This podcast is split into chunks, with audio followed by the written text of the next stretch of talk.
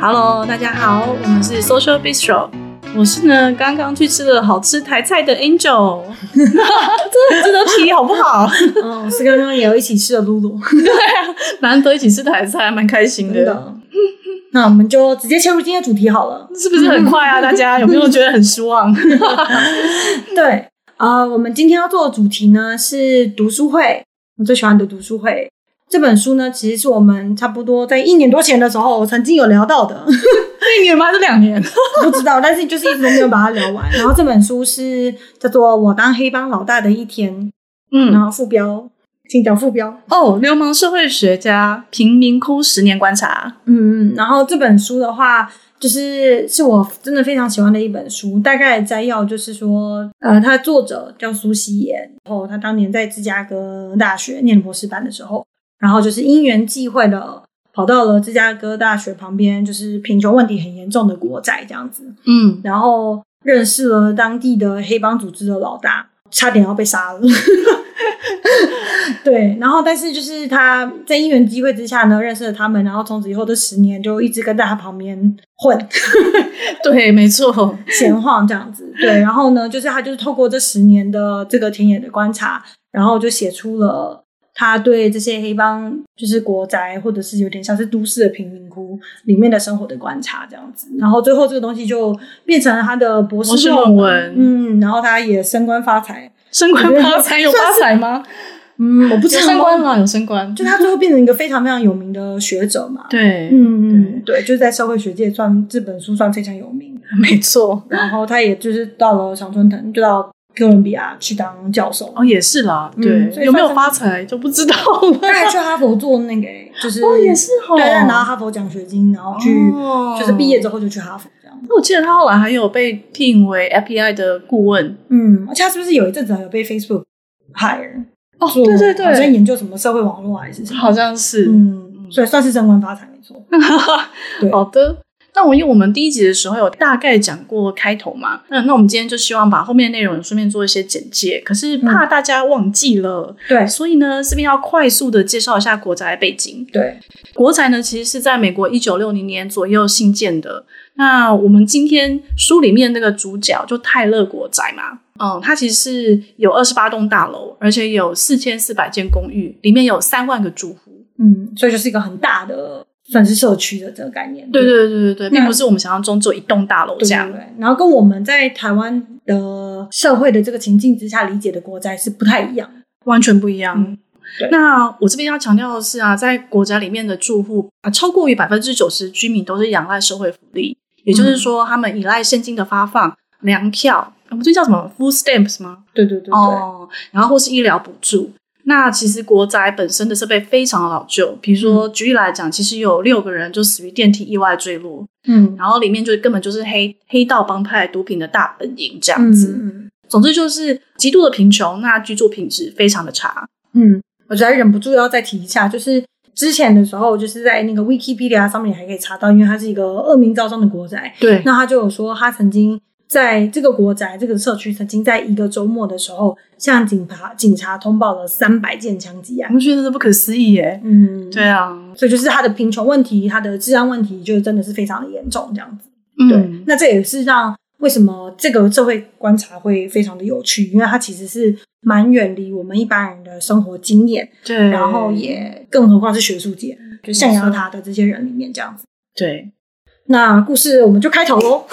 哦对，所以故事是这样开始的。就是有一天呢，这个作者就跟他的指导教授啊，应该是指导教授吧，就讨论对说，哎呀，我们现在要来打工啊，帮教授做一些工作，这样研究助理，对研究助理，那教授就说，那不然你就嗯 看一些什么人口普查记录啊，去做一些什么问卷调查这样子。嗯对对对，那他就 那就背着他的小书包，然后就去做了，开始要去做做这个问卷调查。那他是这样写的，他就说走走走走走走，从这个芝加哥大学呢，呃，就走走走走走到这个可能附近的一个恶名 昭彰的国宅区域这样。他说他走进这个大楼的时候呢，他就说这个大厅里面正在进行一些什么勾当，有的人不断有人走来走去，呃，有的在这个大厅里面买毒品，然后这个入口弥漫着酒精、煤灰和尿骚味，然后到大楼里面到处都在滴水，地上到处都是水洼，然后楼上时不时传来尖叫跟嘶吼的声音，整栋楼就感觉像是一个摇摇晃晃的地下坟墓。哇塞，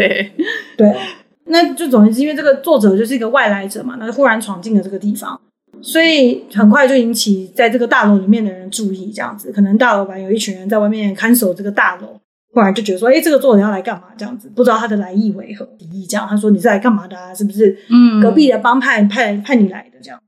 但是作者说不是不是，我是一个社会学， 我是社会学学系的这个博士班的学生，我是来做问卷调查的是不是很荒谬？ 然后谬的那些人就想说哦什么什么问卷调查这样子，他说你要你要问什么？那后来这个作者就开始念他的问卷题目，他就说，嗯，身为贫穷的黑人，你的感觉如何？是很差，有点差，不好不 坏，还蛮好，还是很好。就是超级荒谬的问题。可是那个时候还没有人真的开始用直性调查的方式做研究那，时候应该有了吧？很少。其可实是对啊，他们其实是他开始之后才把才把芝加哥学派整个是振他兴之起后来吗。？我以为就开始在变成他一个主之前就有、欸，有，但是一直不是那么的普遍。哦、OK，了解，对对对，那就是你知道，后来就可想而知，这些人的反应呢，就是这些在这个贫穷的生活里面，这些国宅住户那些青少年的反应，就说：“操，你他妈的跟我开什么玩笑呢？”学生来闹的吧？他就觉得这个人是来乱的。那、嗯就是因为他忽然闯进了这个国宅呢，然后那大家就觉得说他好像是隔壁的帮派的人派来的，就是可能探听他们的底细啊什么。嗯，后来呢，他们就拿枪就是对他，就指着他的头，就开始把他搜身啊，把他绑起来这样子，然后并且通报他们的黑帮的老大。哦，对对对，哦，这边想要补充一个小点，嗯因为作者本人是印度裔美国人，对对对对所以他对对，肤色偏深。那那时候就是这个黑人帮派，他们有一个敌对党派是拉丁裔的，对对对，他们好像对误会他是墨西哥对对对人对，吧？嗯哦他就说这个墨西哥仔就是是不是要来对对对探听敌情的这样子。那反正后来这个老大就来啦，老大就想说这人到底来干嘛这样子，就要来审问这个人这样。那他就重新的解释自己的来意，说啊，我这个是念芝加哥大学啊，隔壁这个很有名的大学。by by by the way，就是芝加哥大学是全美排名前五、前十的大学，是非常非常好的学校。没错，哦对对对对。然后那他就说我是来做调查的，我想要来问你问题，所以他就重复了这个问题，这样他就说，嗯，想要请问你身为贫穷的 黑人感觉如何？那当然蛮害怕这样，那就后来这个人这个老大就说我不是黑人。 然后想说，嗯，那怎么办呢？ 他说：“那你身为嗯、呃贫穷的非裔美美国人，你感觉如何？”非常政治正确。对对对，就是因为他前面他就问了一题是说你怎么 identify 你自己？你觉得你是黑人呢，还是呃非裔美国人这样子？那结果他就问了这个非裔美国人嘛，我说你这个非裔美国人感觉如何？这样，那他就支支吾吾的，然后结果后来这个老大的回应就说：“我不是非裔美美国人，我是黑鬼。”他一定吓死了。我觉得他这边讲的话，这个他就引述了这个老大讲的一句一段话，老大叫 JT，JT 就讲了一句话，他就说住在这栋大楼里面的只有黑鬼，非裔美国人就是非裔对非裔美国人，非裔黑人住在郊区，嗯非裔黑人是打着领带上班的，那我们这边的黑鬼是一群找不到工作的人。嗯嗯嗯嗯，嗯，对，就是其实就蛮描述了他们的这些困境对，那后来就是因为他就这样子就问了这个很荒谬的问题嘛， 那大家还是不确定他的来历，那就因为这样子呢，所以他就被他们继续绑着，然后就过了一整夜这样子，他们就在看守他，然后想说这人到底是是是人是鬼这样子，是不是这个善类这样？他就在这个被拘禁的过程中，一边在听他们的对话，那这里面的对话内容就包括可能。嗯，跟警察械斗啊，帮派的活动啊，跟女人啊、性啊，各式各样，都是一些年轻小伙子的对话。那他从这些对话之后，他就发现说，哦，原来这个这些年轻人是一个大型帮派的成员。那他在书里面叫他们黑大王帮这样子。那这个帮派其实它是一个专门在卖骨科碱的制品的一个黑帮组织。那反正就是经过了这一夜的那个荒唐之后呢，那后来那个老大最后又再回来了，然后他就跟他说：“你拿这个鬼东西，就什么东西也问不出来这样。那他说你连我们是谁，我们在干什么都不晓得，你要问出什么东西来？然后最后就放他走了，然后就跟他说：“你下次不要再拿那么蠢的东西，就是你知道四处问别人，然后丢人现眼这样。”真的， 对，那其实作者就是受到一定程度的冲击嘛，那他就会觉得说，嗯，他好像看到的这个世界跟书本上面念的都有差异，这样子。他写报告、嗯、读书什么的，然后去可能 seminar 这样子学术研讨会，对对对，但是可能跟他看到的东西是有很大的程度的落差。那他就觉得说，那到底为什么一个人会加入黑帮？那有什么好处？然后这一群人就每天闲来无事，在楼梯间闲晃，嗯到到底有什么乐趣这样子？那为什么有人可以忍受这个尿骚味这么久？嗯就诸如此类这样的问题。对，那所以后来他就一整夜辗转反侧，回家之后辗转反侧一整夜，他就做了一个决定。你觉得是怎么决定？我觉得他真的非常非常勇敢。对他做了一个非常勇敢的决定，所以后来他就去去去了超市买了半打啤酒，这次又比较上 道。比较上道的。对呀、他就带着他的啤酒，然后就重新走上那条路，这样子就回到这边，然后就一群人也是本来在洗脑，那忽然看到他就停下来，想说天的哪 fuck，那大家就说不会吧？他怎么会回来在？这里在干嘛？这样，那就后来他呢就跟这个黑帮老大讲，就是黑帮老大也在这里面，黑帮老大就看他。那这个作者呢，苏西也就说，那你跟我说，如果真的想要知道对方的生活的话，我就应该跟他们一起混啊。嗯，他真的有听进去。给他意思说，那我现在就来跟你们一起混这样子。 嗯，对，然后最后他就是，就他就大笑，就说：“哇，这个人真的疯了这样子。”那但是也是因为这样子不打不相识的一个开场，然后就开启了他开始这十年跟这个黑帮的老大一起瞎混的生活。真的，嗯我觉得十年真的是难以想象。嗯嗯，不过其实应该要是应该要说他呃，在跟着他们一起混了两三年之后，嗯才真正真正接触到说怎么样近身观察黑帮整个运作方式。对之前可能都是看到很片面的啦，看到这个看到那个，但是还无法整个都在一起。我觉得应这该样一直都是在拼拼凑凑，就是对他可能，例如说他刚进去的时候，就只是因为是在国宅嘛，他就每天去国宅看一下啊，嗯，跟国宅的居民讲讲聊聊话啊天对对对，跟这个黑帮老大的妈妈聊聊天啊，哦什么的对对对对那就当然会看到一些这个国宅生活的面向，包括可能他们很贫穷啊，那这里面有很多不管是犯罪啊、性交易这些活动在进行等等。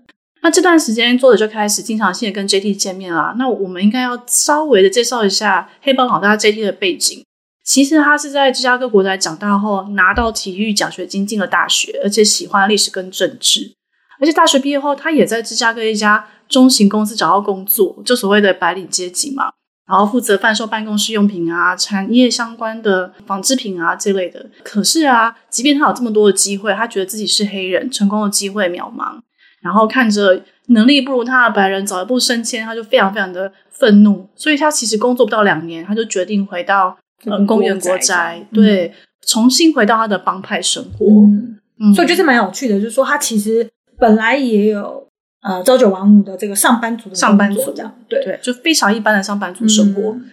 那回到帮派之后，那这几年就两三年过后嘛，那因为那个研究生作者本人，嗯他有这段时间非常认真的观察，然后观察到后来，可他看的东西都其实都蛮片面的。他有一天就有感而发，对 JT 讲说：“哎、我看不出你的工作难在哪里耶，他是不是没礼貌？”他说：“嗯，我觉得啊，我你说你的事很困难，但我真的感受不到、欸。我觉得你每天就是这样四处走动啊，跟人家握手啊，花钱啊，开好车跟办派 对，这是这太爽的生活了。可以理解，就有点像是我们一般想象的说，嗯，这个好像就是一个黑帮的人的生活，黑道帮老大的生活，对对对，黑道老老大的生活，对对对对，什么很多女人啊什么这样子，嗯，然后过很好的日子。对对，然后 JT 就说：嗯，好吧，这样的话你要试看看吗？你觉得你既然觉得很简单，那就试看看啊。然后呃，作者本人就说：不可能吧，我不认为研究所教我怎么样 当帮派老大。对对对对，那我觉得做这个这蛮好，这蛮好笑的。然后这个这个黑帮老大回应的也很好笑，他就说，嗯，对啊，那个研究所是没有教你怎么当黑黑帮老大嘛。不过你既然觉得我做的事情不用技巧，那你换你来做，我应该也 OK 啊。那你应该也可以很快就得心应手这样。因哎为我觉得他真的蛮厉害的，他可以这样回应他。嗯，对啊，而且他就是很大方，就是说，那你来做看看啊。而且我觉得你做了之后，绝对可以拿来向你的大学朋友们吹嘘，哎对这是真的， 真的是真的是真的是可以拿来吹嘘。嗯对，所以这个也就是这本书的标题。怎么看来的嘛，就是我当黑帮老大的一天这样子。对，对没错，Gang Leader for a Day。那大家不要猜一下，黑帮老大到底一天的工作有哪些呢？大致来讲啊，你其实要有事前准备工作，嗯嗯，比如说你要有跟资深干部开会，然后做好一切的安排。我觉得他这边讲比较是说，就作者本人要代替 JT 当那个代班老大的时候，然后他全部都安排好了。那作者有先声明，他说先说好不能杀人，也不也不能卖货，其实就是他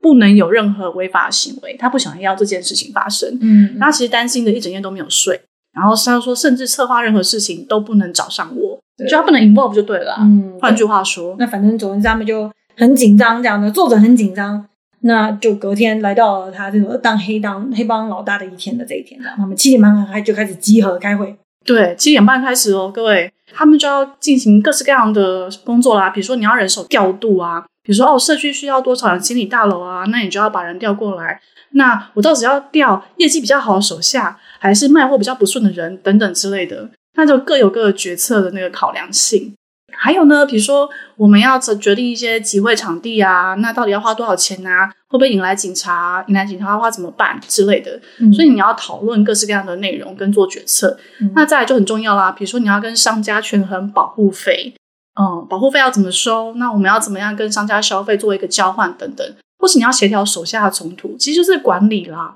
你要管理说你手下的人，万一有一些状况的话怎么办啊？比如说有人爆货，其实没没有卖那么多，但是他硬要虚报那个数字，那你要怎么样处罚他？比如说揍人啊之类的。再来就是因为他卖他们贩毒嘛，所以我们要巡逻所有的卖货据点。嗯，所以他总共他说在这本书里面，他有说他的卖货据点大概有二十个，所以他就是这一天他每个礼拜都要巡巡逻一次。那今天就是巡逻二十个据点这样。超多的哎、嗯嗯对啊，这工作量其实蛮重的。那最后可能还包括什么？你要处理组员灌水药物的问题啊，比如说你要开除他，还是要打他，还是嗯就算了就赔钱就好了，就是权衡各种各各式各样的权衡利弊。嗯，嗯，对。那他刚刚就像刚刚说到那个巡逻的部分嘛，所以他要做的事情就包括，例如说，嗯，他要先了解每一个据点过去一个礼拜的销售额啊，有没有东西遗失啊，嗯，有没有遭有没有失窃等等。那也要理解说，哎，现在最近的这个客户满意度如何？这样子有没有别的帮派人跑来找茬？那警察多常来巡逻等等的。对，所以他其实处理的事情也蛮多。所以看完他的一天之后，就会发现到一件事情，他其实就蛮像一个高阶的经理人，嗯真的，对对，只是说他今天在经营的是一个，哦、一个所谓的地下经济，是一个黑帮的这个角色，这样子 对做的事情其实跟就是跟我们老板都蛮像。对，没错。对对对今天你当老板，你要怎么样去管理这些据点？对对对，包括说啊，就是营收啊，管理他的小组啊，安排人力啊，跟处理人事的冲突， 对对 HR HR 的工作那样子，你还要对做客服呢。对。然后另外一个部分是因为他是一个这个黑帮的一个中间的主管，嗯，对对，所以他也要想办法就是 manage up 这样子，就是嗯怎么让他的老板们更比他更大的这些老大们满意。哦，真的，哇塞！对对对对，对啊，那是不是也有稍微提到黑帮组织，其实就像一个企业在运作一样，嗯所以所谓的董监事其实就是帮派们的头头，那还有所谓的堂主、舵主。那 JT 上头，就像刚才露露讲的，它上面也还有老板大哥们分驻在芝加哥各地，然后靠着经营像 JT 这种不同的帮派来获取盈利。嗯嗯然后组织里面也会有各式各样的力争上游啊，谁想要赶快升迁啊，谁想要赶快呃做到更大的位置，然后管理更多的手下，这也是有的。所以就是跟企业里的升迁也还蛮类似的。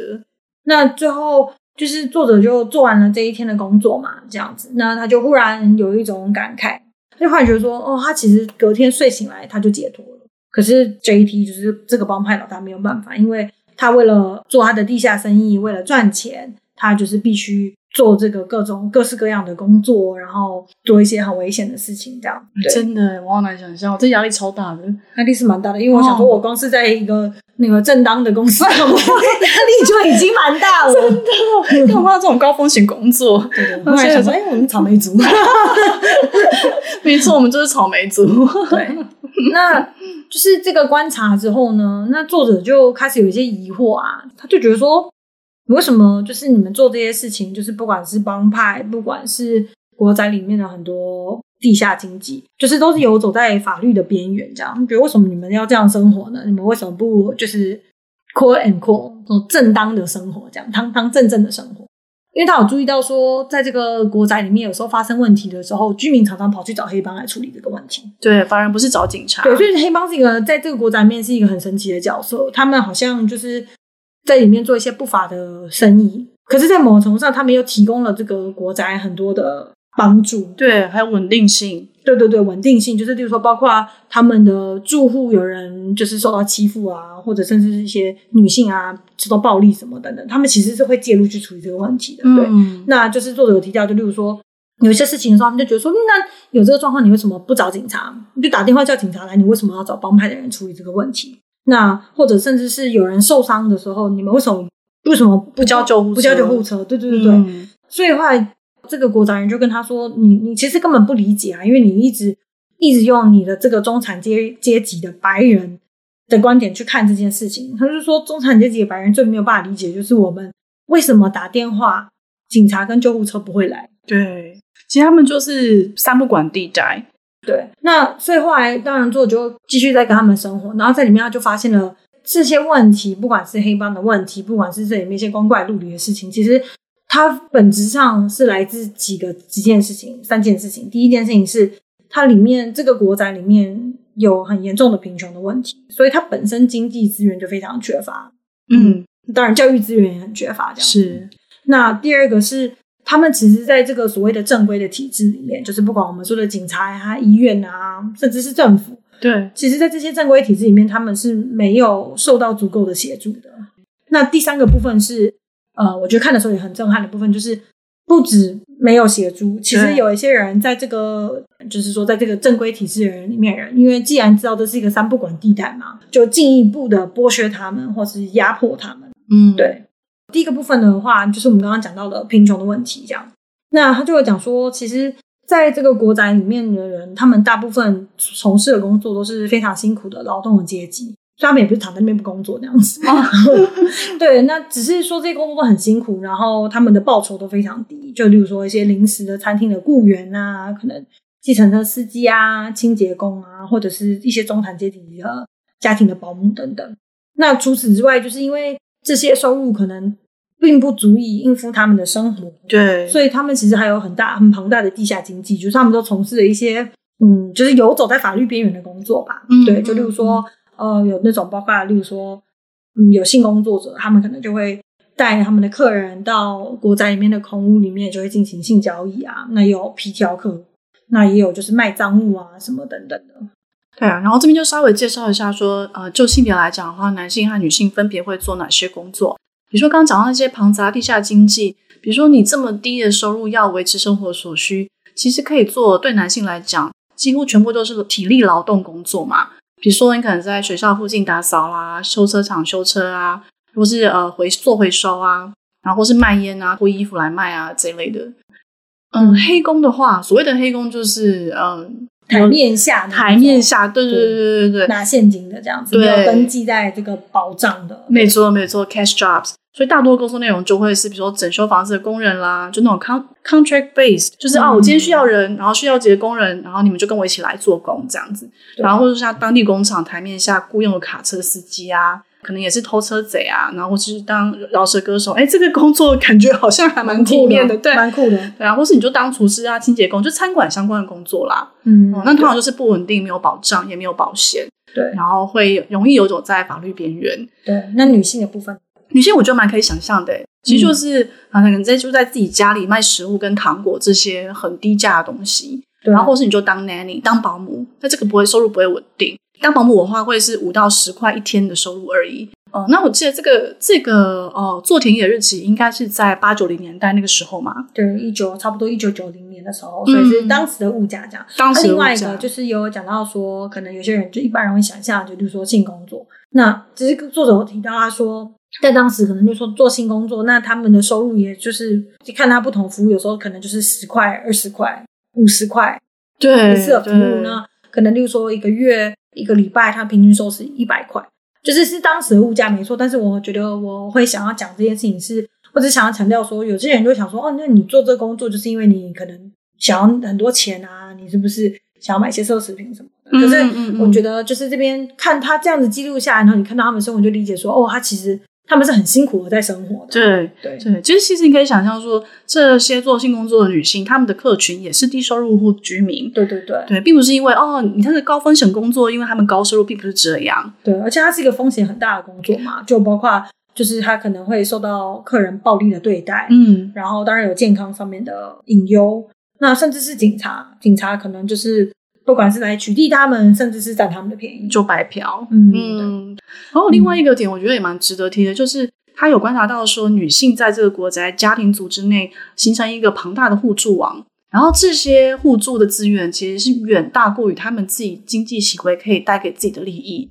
比如说，举例来讲好了。父女之间，她会彼此交换分享资源啊、我们一群母亲照顾小孩一天，然后或者说开车载你到超市，或是轮流为不同家庭做饭这种的。然后有时候呢，他可能可以可以固定的交换，举例举例来说，就是啊，我到你家煮顿饭，那可能你就帮我顾小孩两天这类的。嗯所以交换的方式是很常见的，在这些住户当中。对他有一个蛮有趣的，就会讲说，因为他们那个里面的东西，就是大部分就是年久失修，然后大家都没有金钱嘛，所以他们有的时候是他们可能要去集中他们手上有的很微薄的资源，对然后可能就来 make sure 说给他们至少会有一些最基本的可用的东西，就例如说啊，我们五家这样子一起把一点钱拿出来，那我们把这个钱就是去拿来贿赂这个住宅管理局这样嗯子，就是政府单位的人，他就拜拜托他们让我们可以帮我们修一个东西，我们至少确定说我们这个五家里面有一家是有热水的，对有一家是有冰箱的。那如果还有余裕的话，有一家可以投接第四台，所以我们的工作就会在不同地方进行。我们就、哦、洗澡都在这个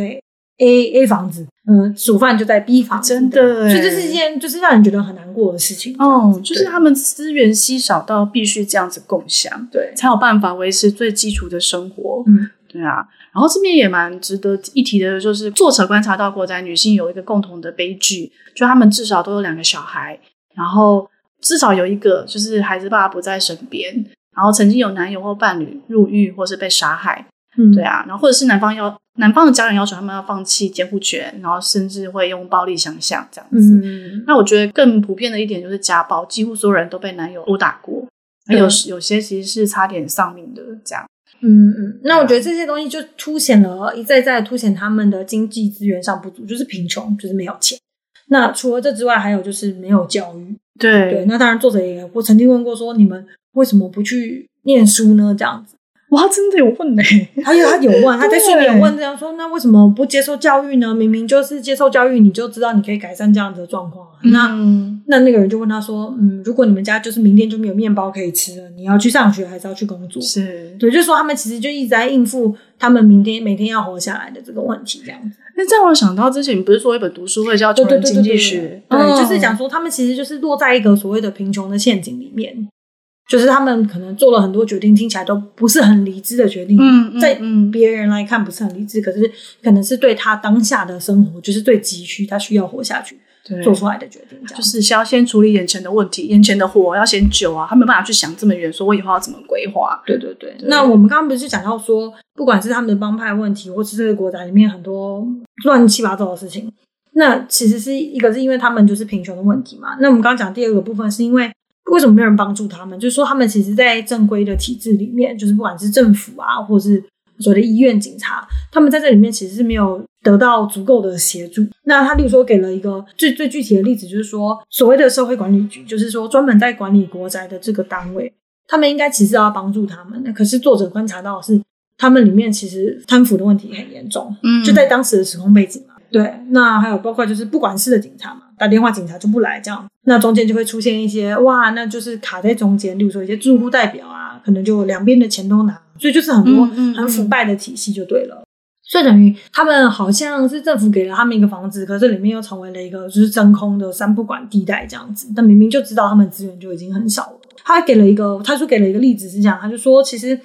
有的时候住户就很需要一些资源，可是他们就得不到政府的资源和帮助这样子。嗯就例如说我今天要那个我们家门坏了，就反正住宅管理员他就跟政府联络，政府也不来修这样子。嗯，那因为这样子的关系，所以他们就转而跟帮派合作啊。对啊，对，那所以说帮派在这个国宅的角色，就是他们好像一边进行一些非法活动啊、贩毒啊、暴力啊什么等等，可是他们其实也一定程度地维持了国宅的运行跟没错，他们的安全。对，就刚刚我讲的，包括他们会送人去医院啊，或者是就是至少维持这个里面的秩序啊，对，等等，就他是们其实也有提供资源啦。对，而且他们其实是有把他们赚的钱拿出来，嗯，对，我觉得作者不是要讲说哦，这就是一个合理的行为，只是说这是一个很吊诡的角色这样子。是，对对对是对，对，就你很难去说他就是完全的善或完全的恶。那就是所以他们就说，因为住户他们能动用的资源很少嘛，他们就是想要活下去，所以他们就会不管是跟帮派合作啊，或是贿赂这些公务员，得到一些服务等等。他就说他给了一个实际的案例，就说在例如说有一天他就观察到说有一对父母呢，就是他们家有六个小孩住在十二楼，就蛮蛮高的地方。嗯，那芝加哥是一个很冷的 地方，嗯，没错，寒冬就是会一直下雪的这种地方，这样子。超冷 的，那他说有一天在冬天的时候呢，就发现说哦他们的那个大门就是掉了、坏了这样子。那这是一件很危险的事情，因为第一是芝加哥非常冷，就是在冬天发生这件事情；第二是他们其实就暴露在危险，不管是说被偷窃啊，或是暴力等等，因为这个本来就不是一个很安全的 neighborhood 这样。那所以说，这个住户就打电话给住宅管理局啊，就反正大家就不回应嘛，这样。那最后终于回应的时候，他们就说就用木板跟塑胶布就做了一个临时啊，的这大门，很烂呢、嗯，对啊，这个根本就在敷衍 啊。对，所以就是管不了、抵挡不了寒风，也嗯没有办法让他们不被偷窃。对，那最后这个住户代表呢，他们就辗转，他们可能就贿赂，拿一点钱给这个住户代表，住户代表就联络了这个帮派的分子，这样，所以帮派这个分子就出来，就说 OK，他们就派了十二名手下帮他们站岗，这样子，嗯，防止窃盗。对，那并且就是这个住户代表呢，就打电话联络了他在这个政府单位里面的的朋友，嗯，就是他们可能本来就有一些这种收受钱的关系这样。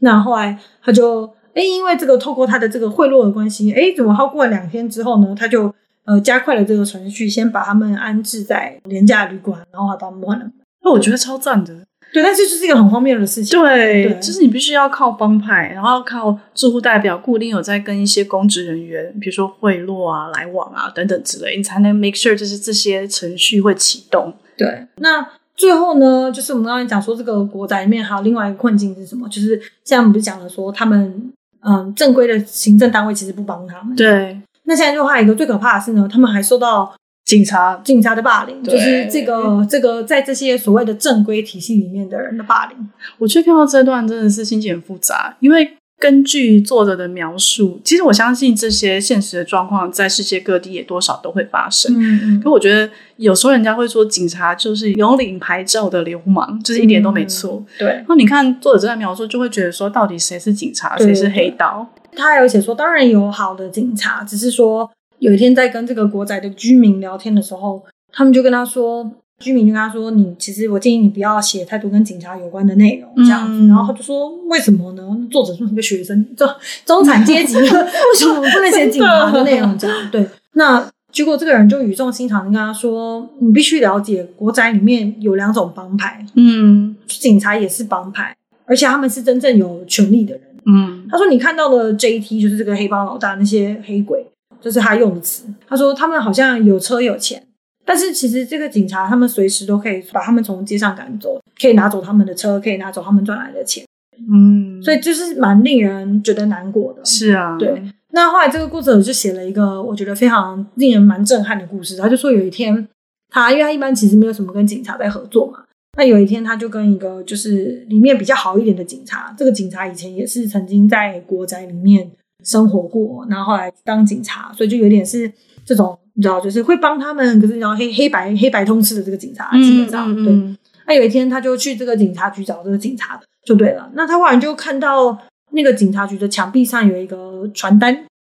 那这个传单上面是写说啊，这个就是某一个国宅要办一个 party 这样，可能就是黑帮他们拿钱拿出来让大家同乐的这种 party 这样。嗯，对对对。然后就看到这个传单上面有一些签名，然后想说，哎、怎么会这样子？那后来这个好警察就看到他在看那个传单，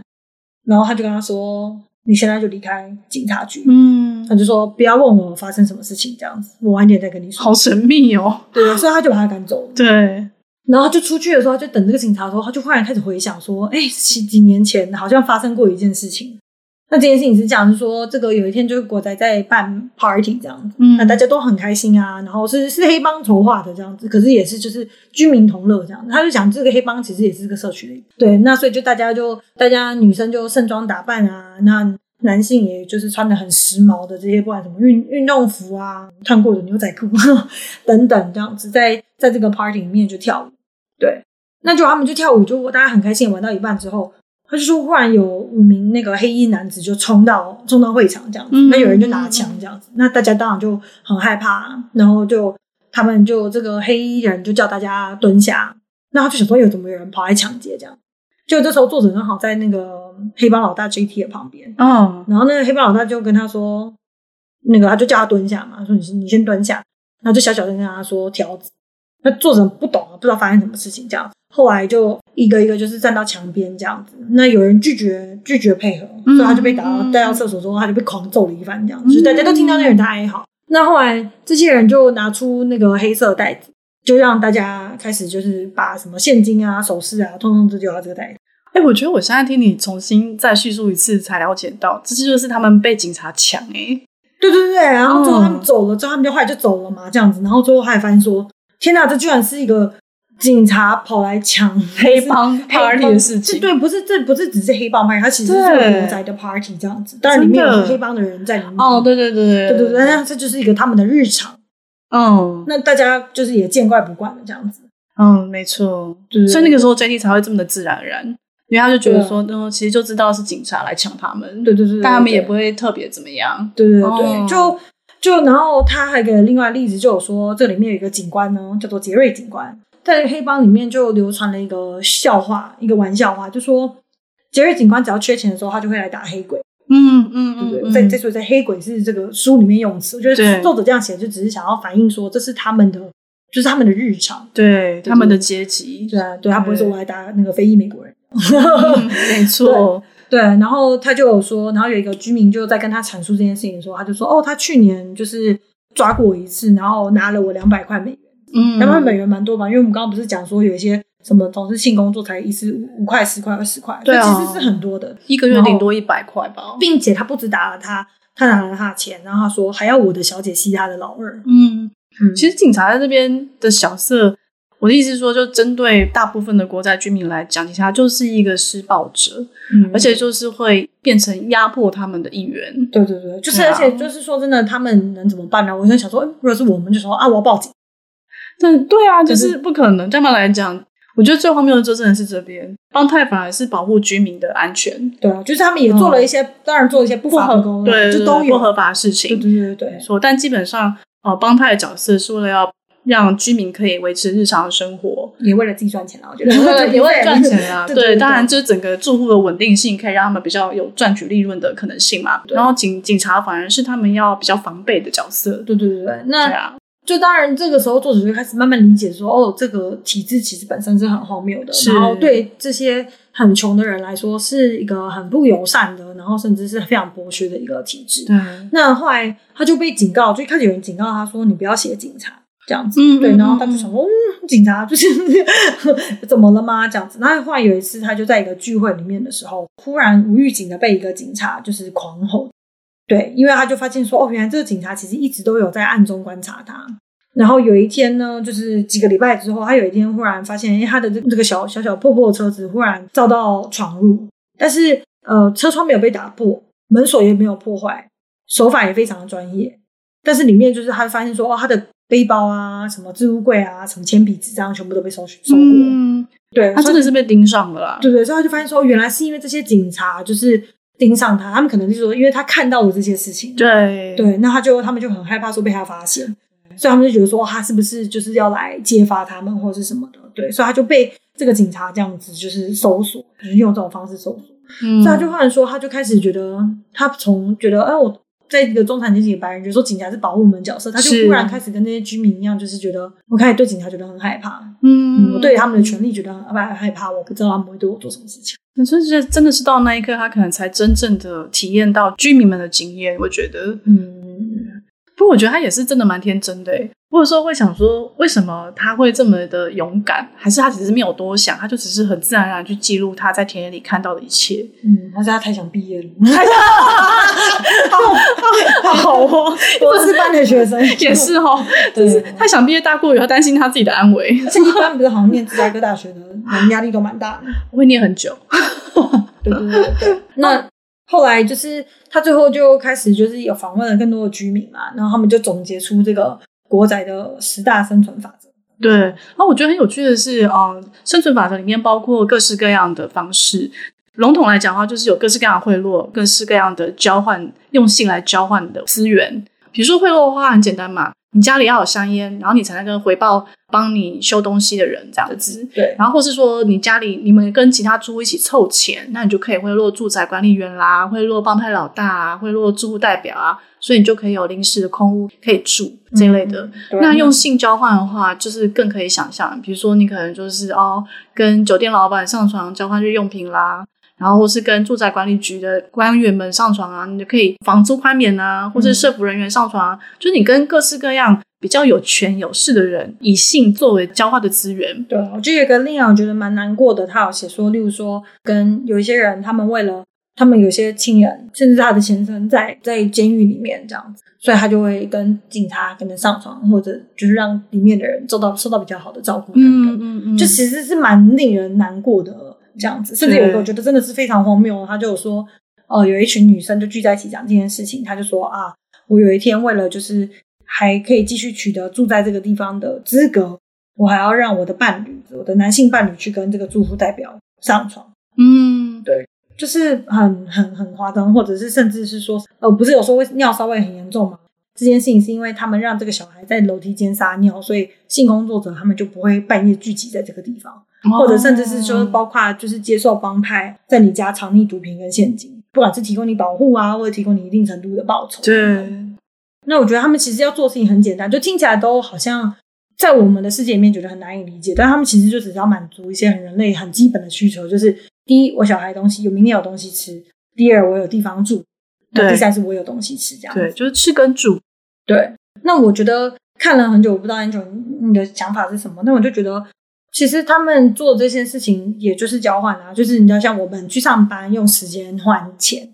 对吧只是他们也在做一些交换，只是说当他的资源非常非常少的时候，那么他没有教育资源，他不能去一个很好的公司上班。嗯嗯那他就只能用一些很赤裸的东西，就是人类本来原始你在身上就有的东西，不管是你的体力、对呃你的时间，或者甚至是你的性。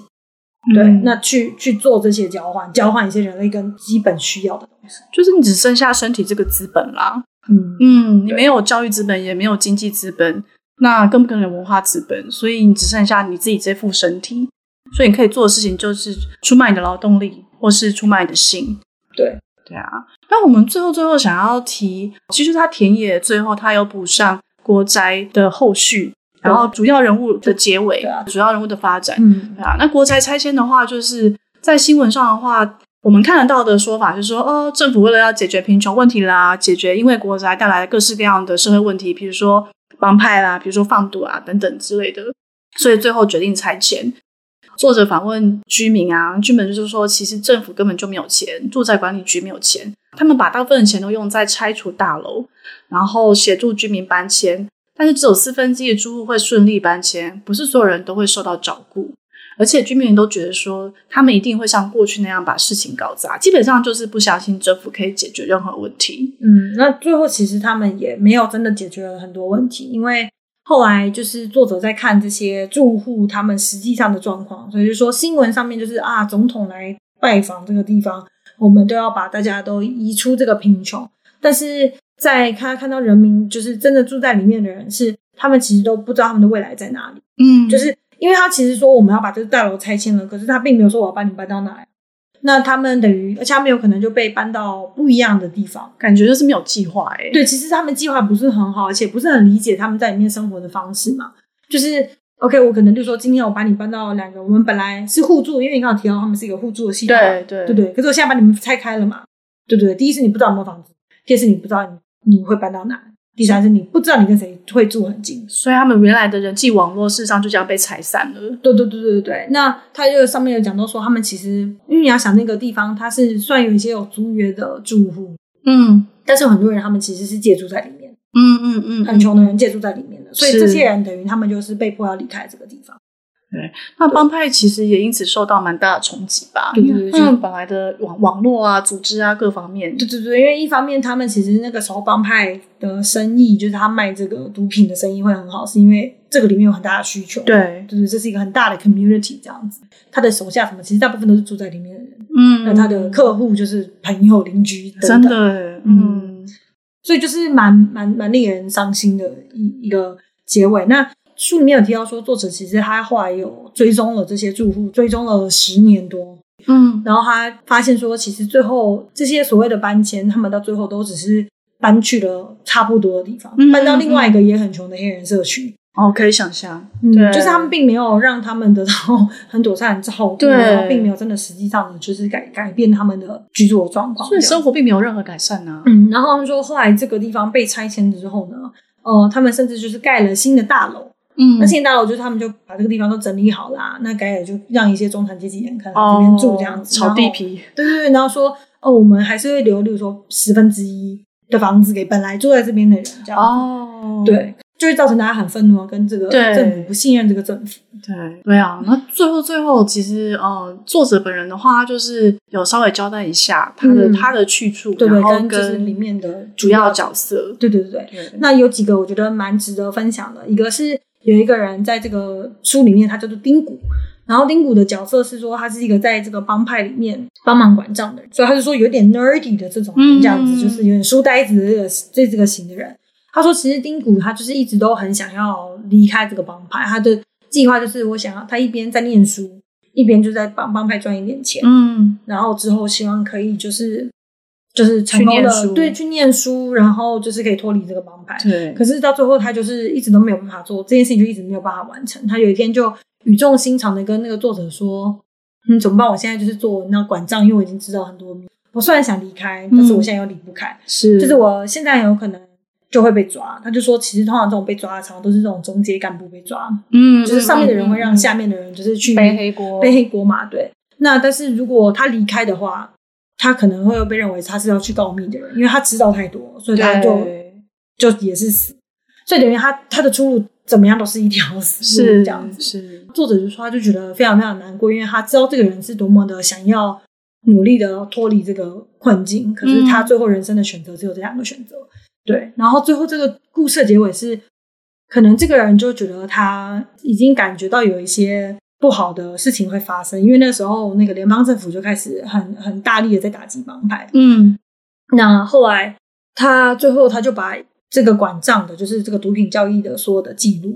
就是交给了这个作者。其实可以想象他们的交情真的是非常非常的深厚。嗯对，啊，主要到非常信任的地步才有办法把账目这么重要的东西交给作者吧。对对对对。那最后这个人也入狱了，对，然后一开始大家是怀疑，就帮派人怀疑说他是不是背叛这个帮派，嗯可是他最后就死在这个狱中。剧中那作者让他非常难过，然后他就会写说，他后来想一想，他觉得他可以理解为什么这个人会把这本账户交账簿交给他。他说他不是因为就是要揭发他们或什么，只是他一直都有一个梦想，就是他好想要去上学，对，然后他对于这个就是你知道读书啊学术的世界是有一定程度的向往，所以他很喜欢就是拿书去跟作者聊天。嗯，所以我觉得他作者的理解就是他可能想要在他走之前，就是他还能做出一些什么，嗯就是对这个他所向往的世界是的的一定程度的贡献，这样子。对，嗯那最后在那个橘子苹果经济学里面，其实作者后来跟一个经济学家合作，他就拿到这本账簿，作者当然没有把它交给警察，他就跟这个经济学家合作，然后做了学术发表，就做了算是全部吧这样，对，嗯大红大紫。 对，没错。就前面其实有讲到一点点，他就呃跟那个经济学家一起做黑帮运作的组织本身的运作分析，嗯所以其实这比较偏社会经济学方面。对对对，对啊而，且他最后我记得他的那个分析，嗯、我前阵子看那本书的时候，他就有提到说，他就发现他们在里面看到他们的收入，就是里面收入记得很细，就包括说什么他们卖毒品赚多少钱，嗯贿赂警察多少钱，啊嗯嗯嗯然后就说。如果有黑帮的小弟死掉的话，那他们给他们的那些殡葬费等等的。哦那他也看到那些人的收入，所以他就说很惊讶，是发现这些所谓的小弟他们的收入就是微薄的可怜，是就是比一些基本的薪资都还不足够，然后甚至是呃，就是即便这些中介主管，他说像丁谷这个中介主管，他们的收入也可能只有两三万美金，就是在嗯当时的那个、的那个社会脉络嗯下，对，那所以以就是代表说他们其实他们的选择真的很少，这样子是就啊是为什么铤而走险，因为他的选择就是很少。没错。嗯不过作者本人后来的发展算是蛮好的，可以这样讲吗？嗯，他风等于风火火，对，对他等于就是完成田野，然后把资料都收集齐全了嘛，准备论文发表。对对对，对啊，那他那时候女朋友呃也完成法学院的申请，所以其实他们要即将要告别芝加哥。对对对。那我觉得这边后来就有一个蛮令人难过的故事。对啊，真的很感伤。对，后来这个作者就是跟这个 JT 嘛，跟着老大就在快可能十年多，快要十年之后，就跟他说啊，我现在就是有一些人生新的计划啊等等的这样。那个作者就很那个老大就很兴奋地说哇，那个我们现在那个上面的高层就是听说你，他们很想跟你谈一谈啊，嗯就是就是你赶快来，就是你知道，你看我们现在在壮大什么之是类很的，想 recruit 他。对对对对对，可是问题是对作者来说，其实他已经做完他要做的工作了，这样子对对，然后就他就忽然发现自己就是好像对这件事情就也不是那么 感兴趣吗，嗯或者什么，就不像他当年那个就说、哦、我拿着啤酒说我来跟你们混吧这样子的心嗯情。嗯嗯，对，然后他就忽然就开始做一个成一个反思这样子，他就忽然说，你直接念他的话，因为我觉得他讲的比比我讲的好，他就说。嗯，我就试着专心的听这个 JT 这个黑帮老大在讲的话，可是他的话就开始模糊这样子。他就说，我就一直一边听，然后一边就这样，嗯嗯嗯，这样子，就是大概大概大概应应了一下他的话，他就说，我忽然明白我这些年到底做了什么，我来，我看，我拿走，即便 JT 就是这个黑帮老大还不准我这么做，我依然准备挥手道别，发觉我自己原来也是一个巧取豪夺的人。我觉得这段真的很感伤哎。嗯对啊，很真诚啦，但是对真的也非常非常感伤。对，他就说，他就发现，其实即便是他跟这些所谓的研究者，就是国宅居民，他们之间也存在的权力不对等的状况，就是这些居民他们仍旧处于弱势的一端，而且说真的，作者最后也反思说，他其实能带给他们的东西很有限，他好像说哦，我可以什么改变这个政策啊或什么，但是其实对于他们现现实的生活是改变是很少的，嗯嗯嗯，对，那他就也讲了一句话，我觉得也是非常非常的感伤。他就说：“我可以选择何时离开这个国宅，就是随什么时候要结束我的田野，但他们不能。等我结束研究贫穷，他们还要继续贫穷的活着很久很久。哦，真的真的，嗯哇，我觉得他是一个还就是真的是蛮真诚的作者，因为我觉得蛮多人在做完电影以后，嗯，很难很真实的去面对他们跟被研究者的关系，”嗯然后我自己也很难很难想象。嗯，对，啊，所以这个故事大概就是到这边。那我想知道，就是 Andrew 你有什么想法、感想？没有，因为我觉得如果真的做了 summary，真的做得超好的。对啊，那我我觉得就是田野方面经验的话，会被勾起一些嗯类似的 回忆。嗯嗯，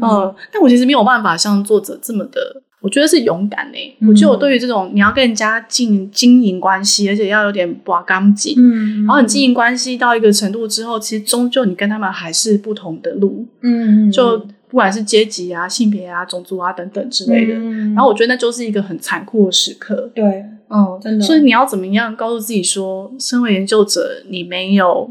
占他们便宜，嗯我觉得很困难。很难的，因为就是啊，很难因为他最后就是他像他讲的，就是他们这些人被研究人，他们还在贫穷里面，对，他们甚至去监狱里面。那他最后他自己，他去哈佛，他去 哥伦比亚，就是他们的人生轨迹就不一样。我记得他在最后也有写说，我就是 JT 跟我的关系，我一直他就说我一直都很难定义我们两个之间的关系是什么，嗯我们到底是朋友吗？我们甚至不是朋友，但是他当然是他的生命中很重要的一个人。是是，真的蛮令人难过。你知道，就是讲到这件事情，因为我当年看了这本书，因为是我大学的时候看这本书，然后就实在太爱这本书了。嗯嗯，然后呢，我曾经好像来美国的时候，那时候也是来念社会科学相关的嘛，嗯我其实曾经嗯幻想我会可以做这个工作，这是我哦你来好美像国有我最说想要做的事情。你说做田野对不对？哦对啊，我就想说，哇，我也好想要去，就是不管是这种你知道很贫穷的地方，做自己的体验。那你那时候有去，比如说纽约市的哪边，比如说哈林区啊，然后或是等等，我觉得我好像做的是能比我想的少很多，因为我没 有这个勇敢，就是我有，因为他后来也是那个学校的教授嘛，我对有写信给他，对你有对，说他没他没回我这嗯样。可能做的最接近的就是那时候后来去纽约市的，也是跟住宅相关的单位这样。你是不是也有做过国宅工作？我就是有做一些可能访问一些比较中低收入的居民这样嗯子，嗯但是跟他做的这完全不是一样，就是接触到类似的族群，对啊。那对，我其实看完这本书的时候呢，因为就是觉得哇，我就忽然想起为什么当初这么喜欢这本书。是不是？ 嗯，而且我其实后来在看这本书的时候，就是有有数度我看到痛哭流涕，哇塞，真的就是包括他在讲，就是说那个丁谷，就是他把那个账本交给他，哦他那么想要脱离这个地方，然后对，可是又没有办法，对，然后最后他还是死在这个监狱里面，因为它里面其实描写了很多这样子的人，嗯就是他们真的很努力的想要离开，可是他们就是困在这个困境里面，然后甚至是包括 JT 这个角色，，对，就是因为其实 JT 在某程度对他来说对他很好，他其实并没有从他身上拿什么东西，嗯，对，对我来讲，我觉得我很难想象可以打入这样的田野。嗯当然，这中间有性别差异嘛。对对对对对我吗觉得啊，这也是这个我后来绝对没有有做的，对啊，帮派的话绝对是有性别的差异。嗯，然后我那时候想要做的田野是做中国女性移民，而且是在按摩店工作。那有部分人是有在做性交易，有部分没有。嗯，可对我来讲，这个困难也在于说，哎，即便我们性别一样，可是文化跟阶级真的差异太大了。嗯，对然后对，然后我其实有想要尝试，但是又后来没多久，COVID 就发生，嗯，所以按摩店都关了，这也很难。对对啊，啊，然后我后来觉得这也是好事，因为我觉得我就算很努力去做，比如说他花了十年左右嘛，然后我觉得他要承受的是这些呃人际关系、这些交情，还有这些人终究跟你不同路。你说你是看到这些很难过吧？对啊真的吗因为我真的最后看完这本书，就是有一种觉得有一种很深很深的无力感，是就是非常非常的难过。然后就是说，哦天哪，这个世界上有人是这样子活，就是心里面就觉得非常的难过，因为觉得这些贫穷问题真的好大好大，然后有这么多人生活在这对么令人难过的生活里面，他们可能不是坏人，他们只是没有选择。最后有一个部分就是我觉得我很想要讲， 而且我们通常可能在 podcast 的时候不会讲话讲的这么，就是大家都会讲得比较中立。哦就一个部分就是，我就后来有一种感觉，就觉得其实不管是身边的人，不管是不认识的人、不认识的人，有时候会对于一些贫穷的人做出一些评论，嗯，就说哦，为什么他们这样子啊？他说啊，他就领失业救济金啊，他就是领社会补助的人啊，哦他就是啊干嘛你知道哈就不做事啊什么等等的，就是把这些贫穷归咎于个人问题。对，然后其实就是我会一直想到这些这些 comment，然后这件事情会让我觉得非常的愤怒，是，然后我就会觉得说，其实很多时候我们就更要理，就是只是对他们的生活有点多一点理解吧，跟同理。对，嗯就是当然他不是做的事情，所有的事情都是合法的事情，有的事情的确是在这个法律的边缘。但是换个角度来讲，今天我有选择的时候，我也不会这样做啊。是啊那，你可以去念哈佛，你为什么就是 你可以你可以去呃科技公司工作，你为什么要去卖毒品呢？是就是大家不会这样选择嘛？你可以，你今天有教授可以当，那你就不会，你为什么要去做？嗯，就是一些很辛苦的，可能身体啊、劳动啊、性工作等等。嗯，所以我只是就会觉得说，希望就是我们大家都提醒自己，我自己会提醒自己，我希望大家在可能对这些贫穷的人、这些很辛苦的人有多一点的理解，然后在做出评论的时候，